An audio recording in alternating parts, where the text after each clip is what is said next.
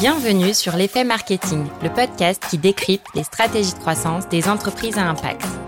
Je m'appelle Léa Guenifet et j'aide les entreprises à impact à maximiser la rentabilité de leur campagne Google Ads. Voici un extrait de l'épisode 24 que j'ai enregistré avec Hélène Maume. Elle est graphic designer pour les startups engagées. Donc si j'essaye de résumer, finalement, quand il s'agit d'une refonte, mieux vaut se faire accompagner par quelqu'un d'externe. Et si vous avez des besoins récurrents en créa, en support de communication, mieux vaut internaliser. Et est-ce qu'il y a des erreurs à éviter, Hélène, quand on crée son identité visuelle? Ouais, il y en a euh, une bonne liste, mais on va se concentrer sur les cinq principales. Euh, la première, je dirais, c'est de ne pas cadrer le projet ni de prioriser les actions à mener. Parce que c'est vrai que les projets graphiques, et puis là, du coup, même les projets de refonte ou de, ou liés au branding, c'est des projets qui sont un petit peu des projets plaisir. Euh, on se rend pas forcément compte de l'ampleur de la tâche et qu'on se dit qu'on va travailler un petit peu par-ci par-là quand on aura le temps. Et du coup, on a tendance à essayer de travailler dessus, mais sans vraiment cadrer le truc, en se disant ah ce serait pas mal si je mettais une couleur différente là, ou ah finalement est-ce que ce serait pas mal de tester cette typographie en plutôt qu'une autre? Sauf que au fil de l'eau, on va se retrouver avec euh, des supports de communication qui seront de moins en moins cohérents parce qu'on va tester plein de choses sans avoir vraiment de périmètre défini.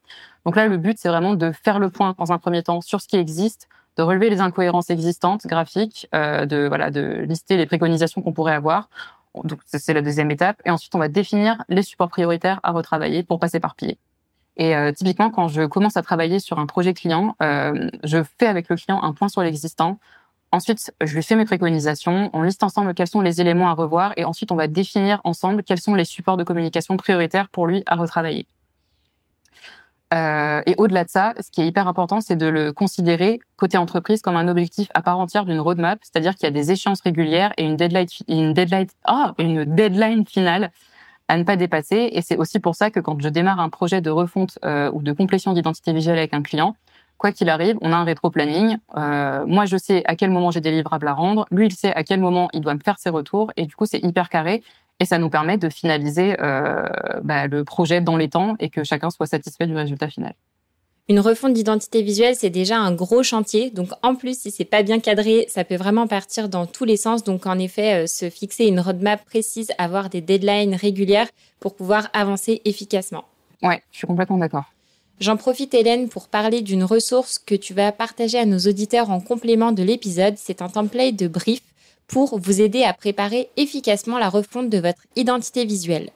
Donc si ça vous intéresse, foncez dans la description de l'épisode et cliquez sur le lien pour télécharger la bibliothèque de ressources. Voilà pour le petit teasing et Hélène, je te propose de passer à la deuxième erreur. Euh, une deuxième erreur à éviter, euh, et ça je pense que tous les graphistes et tous les brand designers seront d'accord avec moi, c'est se fier à son ressenti personnel, enfin son ressenti à chaud pour évaluer le résultat. Euh, le but c'est de prendre du recul et d'écouter les explications du designer en face, parce que si vous avez un designer euh, compétent ou en tout cas expert, euh, il vous expliquera que chacun des éléments graphiques qu'il a travaillé sont en fait hyper cohérents et hyper euh, en lien avec votre positionnement, votre concurrence, euh, vos valeurs, etc. Rien n'est pensé au hasard en fait. Et du coup, ce qu'il faut se rappeler aussi, c'est que votre identité visuelle est conçue pour plaire et pour parler à votre clientèle cible et pas pour vous plaire à vous. C'est toujours un peu compliqué parce que le ressenti euh, personnel, c'est quelque chose d'humain finalement. Mais c'est important de réussir à prendre du recul par rapport à ça et à vraiment se projeter sur les explications que votre designer va vous fournir.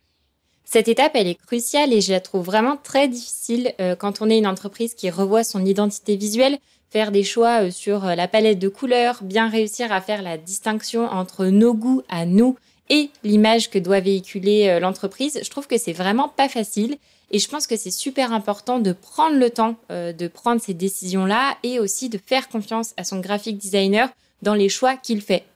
Parce que des fois, si on n'est pas d'accord, euh, je prends l'exemple de la couleur parce que je pense que c'est euh, le plus typique. Euh, si par exemple, on n'aime pas du tout le bleu, à un moment donné, si le graphic designer il a choisi le bleu pour telle et telle raison, que c'est justifié et que ça répond à notre brief de départ, bah en fait, il faut lui faire confiance et faut y aller. Ouais, bah c'est aussi pour ça que dans les euh, rétro-planning que je fournis à mes clients, je leur explique bien que euh, c'est pas pour mon plaisir que le projet va s'étaler par exemple sur trois mois, c'est parce que je leur laisse vraiment le temps entre chaque envoi et chaque présentation que je vais leur faire, de se poser et justement de pas avoir cette réaction à chaud, de prendre le temps de dormir dessus, de regarder ça à plusieurs reprises, de bien comprendre les arguments pour qu'en fait on puisse avancer le plus efficacement possible pour la suite en fait. Ouais, je pense vraiment que c'est indispensable.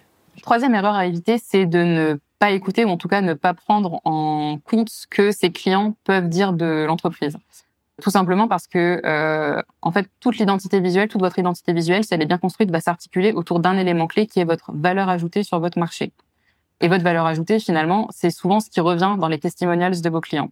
C'est pour ça que, systématiquement, dès que je démarre un projet d'identité visuelle avec un client, je demande toujours à minima cinq testimonials clients pour repérer quels sont les mots-clés qui reviennent le plus souvent pour parler de vous. Et c'est vraiment autour de ces mots-clés-là qu'on va pouvoir créer l'univers graphique qui vous correspond Bon, ça c'est pas nouveau. Écouter ses clients, c'est primordial parce que ce sont vraiment les mieux placés pour vous dire quels sont leurs besoins et ce que concrètement leur apportent vos produits ou vos services.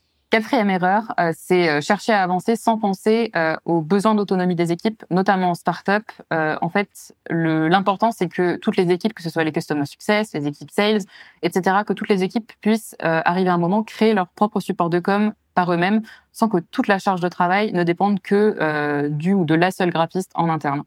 C'est pour ça que ce que je préconise régulièrement et ce que je fais quand je suis amenée à créer euh, des templates, des supports de communication en plus de l'identité visuelle, c'est que je classe au maximum, j'explique, je prépare des templates, euh, je mets des indications, je réalise des tutos vidéo. En bref, je leur facilite la vie au maximum pour que euh, on soit sûr d'avoir le moins d'incohérences graphiques à la fin quand eux vont chercher à modifier les templates pour les retravailler à leur sauce.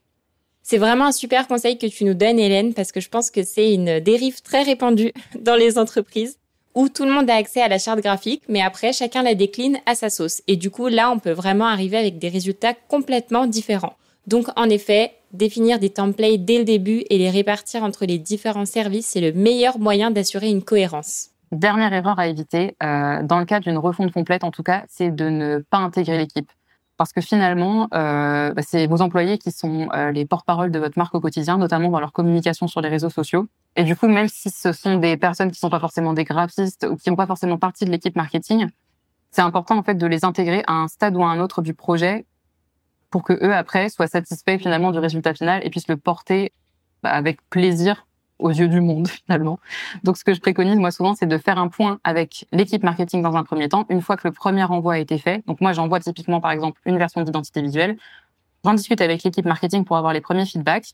L'équipe marketing va le présenter à l'ensemble de l'entreprise, qui récolte les, les feedbacks ensuite et on reprend ensemble la suite du projet uniquement avec l'équipe marketing, mais euh, l'entreprise a été impliquée quasiment au début du projet pour euh, pouvoir donner son avis sur la première version de l'identité visuelle que j'ai travaillé en tout cas. C'est vrai que ça, c'est un retour qui était revenu euh, dans tous les épisodes du podcast où on parle de branding avec Phoenix, Benebono, Wigo Greener, Simple, que impliquer tous les membres de l'équipe, c'est super important parce que ce sont vos premiers ambassadeurs. Si cet extrait vous a donné envie de creuser le sujet de la refonte d'identité visuelle, alors je vous invite à écouter l'épisode 24 en entier qu'on a enregistré avec Hélène. Vous allez voir, elle vous donne toutes les clés.